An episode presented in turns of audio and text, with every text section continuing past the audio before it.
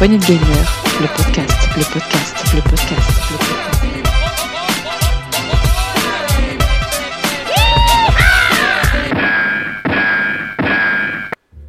La nostalgie, c'est un drôle de truc quand même. Vous savez ce truc qui fait vibrer son cœur sur des sentiments passés, souvent édulcorés. Par exemple, dans le jeu vidéo, quand on se réfugie dans des vieilles gloires d'antan, en prétextant qu'elles sont meilleures que les productions actuelles, on trouve toujours quelqu'un pour nous dire c'est la nostalgie qui parle. Alors quoi? Ça veut dire que nous devenons aigris, que le jeu vidéo nous parle plus, que nous avons tout simplement plus d'objectivité pour reconnaître un bon jeu? La nostalgie, c'est un drôle de truc quand même. Mais au fait, est-ce que je vous ai déjà parlé de Chain Echoes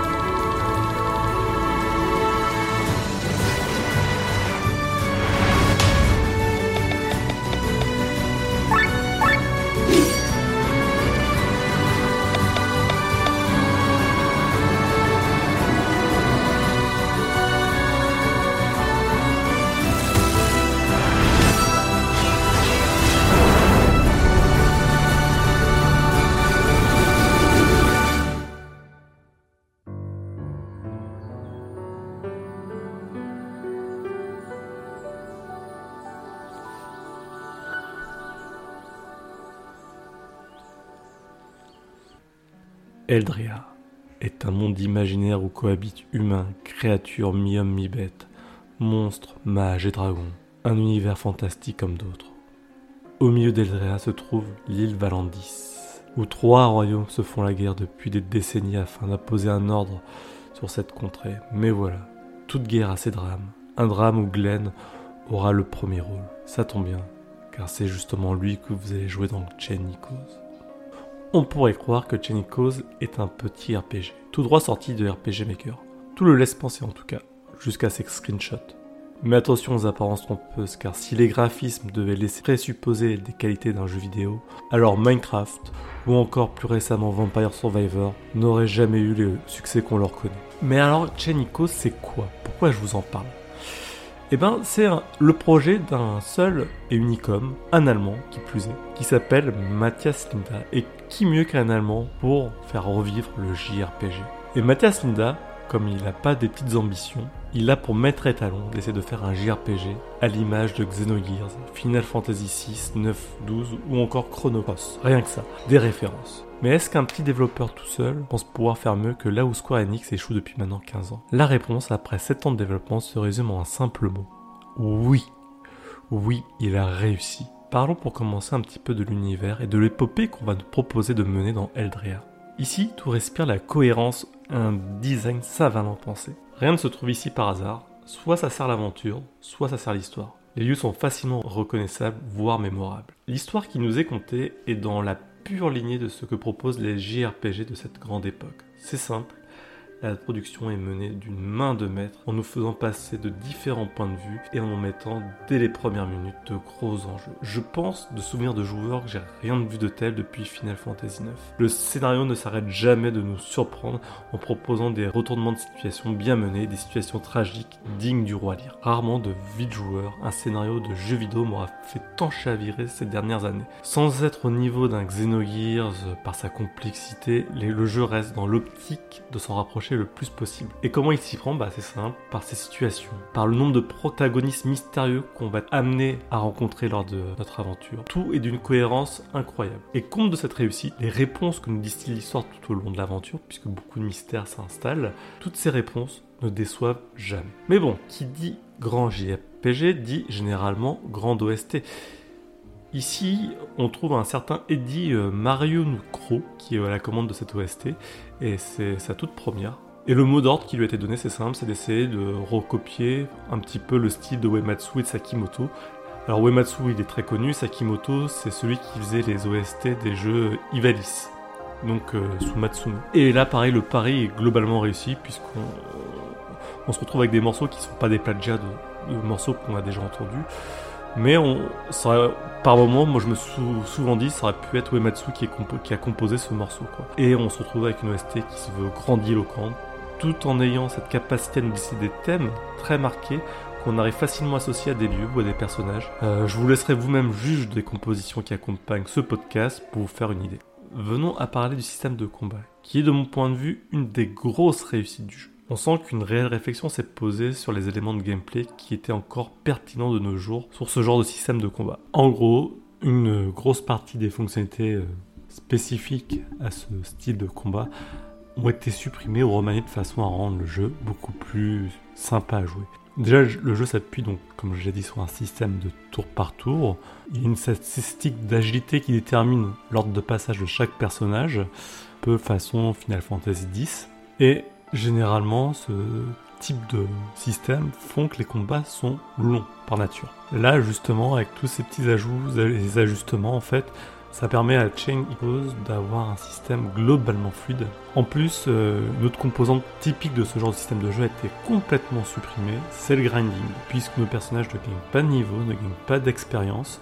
Qui vaut comme niveau, comme expérience, c'est en fait quand on tue un boss ou quand on fait certaines quêtes, on a comme récompense un point de statistique qu'on va pouvoir positionner sur une compétence d'un personnage pour la débloquer.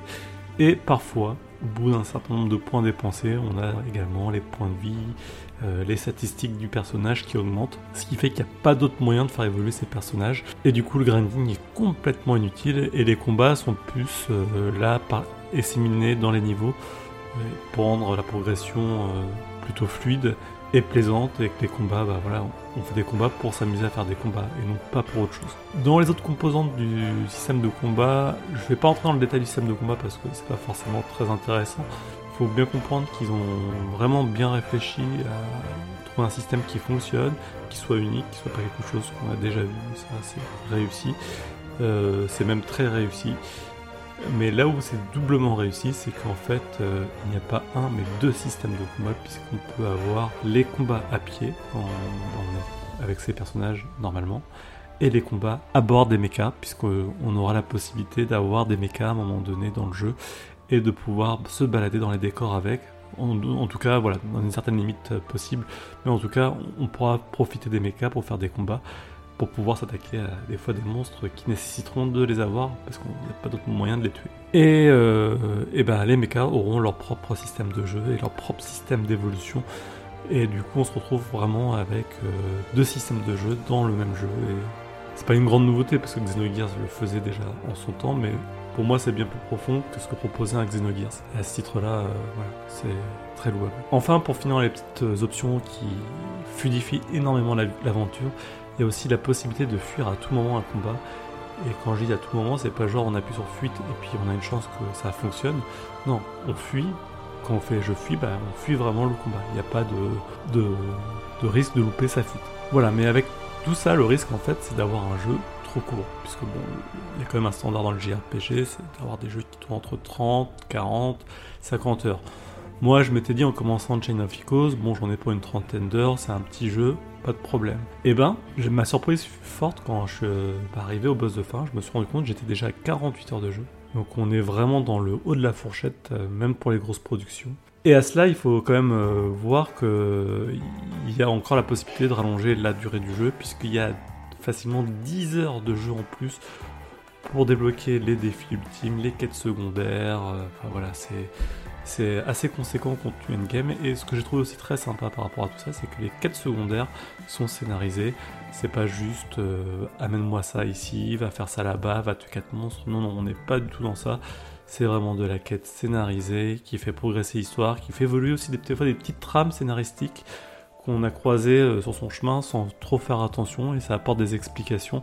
Donc pas forcément incroyable parce que ben, on a vu des quêtes secondaires avec The Witcher 3 qui sont mémorables, mais euh, pour du JRPG c'est très correct, on n'a pas l'impression qu'on est forcé de le faire et que ça vient combler un manque. Et je pense qu'on peut venir euh, voilà donner un peu le mot mot de fin sur ce jeu puisque moi, au début je, parlais de la nostalgie. Et c'est vraiment, en fait, le, risque de ce genre de jeu, c'est que ça fasse appel à la nostalgie. Et je me suis demandé à ce moment-là, est-ce que ça fait vraiment appel à la nostalgie? Et je trouve que sous ces airs de JRPG nostalgique, bah, Chenikos veut avant tout bouleverser un peu tous ces codes qu'on pensait acquis, tout en respectant quand même l'âme du genre, parce que le genre a, quand même des choses qui sont immuables. Euh, je parlais de son scénario, voilà, mais il y, a plein de choses hein, qui sont pour moi un peu immuables au genre, et je pense qu'il a réussi à garder l'essence de, tout ça. Et il prouve surtout qu'il est encore possible d'innover dans le genre. Là où on pouvait croire que euh, tout, tout, le champ du possible avait été déjà exploré par les titres passés. Mais là où en fait Chenikos pour moi il vient un peu bouleverser certaines certitudes, c'est que la nostalgie n'explique pas tout. On peut se poser aussi des questions. Pourquoi Square Enix n'arrive pas aujourd'hui à nous proposer euh, des œuvres du niveau de Final Fantasy VI, 7, 9 ou 12 Voilà. Aujourd'hui on voit ils nous font des remakes du 7 à toutes les sauces ou encore bien d'autres titres qu'ils ont été capables de produire comme Saga Frontier 2, Xenogears, Chrono Cross, voilà. tout ce qu'ils savent faire, c'est nous rééditer certains jeux, mais ils sont incapables de nous reproposer une nouvelle expérience de ce niveau-là. Pourtant, l'âme de ces jeux est intemporelle, la preuve en est, c'est qu'ils font des, des, remasters, des remakes, ça fonctionne. Et je pense que Mathias Linda, pour le coup avec Janikos, le prouve c'est qu'avec un petit budget, on est capable quand même de reproduire cet exploit. C'est-à-dire, c'est quoi en fait Cet exploit, en fait, c'est de nous proposer une œuvre majeure, qui soit cohérente, poétique et touchante. Ce que pour moi, aucun JRPG, un vrai, les derniers JRPG qu'on a pu nous proposer étaient capables de faire. C'était vraiment des, voilà, si je prends les derniers titres du genre qui sont sortis, c'est-à-dire euh, Star Ocean 6, euh, Valkyrie Profile de je sais même plus le nom le dernier là, ou DOF Chronicle, on est sur euh, des gimmicks de JRPG. On, a l'enveloppe, mais c'est creux. Ça sonne creux, il manque quelque chose. Euh, ça mériterait beaucoup plus, ça, manque d'âme. Moi, j'étais, je tombé sur le charme de chez Je pense que beaucoup de passionnés de JRPG ou d'amoureux de JRPG vont tomber dedans s'ils y touchent. Et je vous invite à y jouer le plus vite possible pour vous en faire un avis quitte à ne pas aimer, mais ne pas passer à côté de ce chef-d'œuvre. Sur ce, à bientôt dans un futur test PPG. Ciao ciao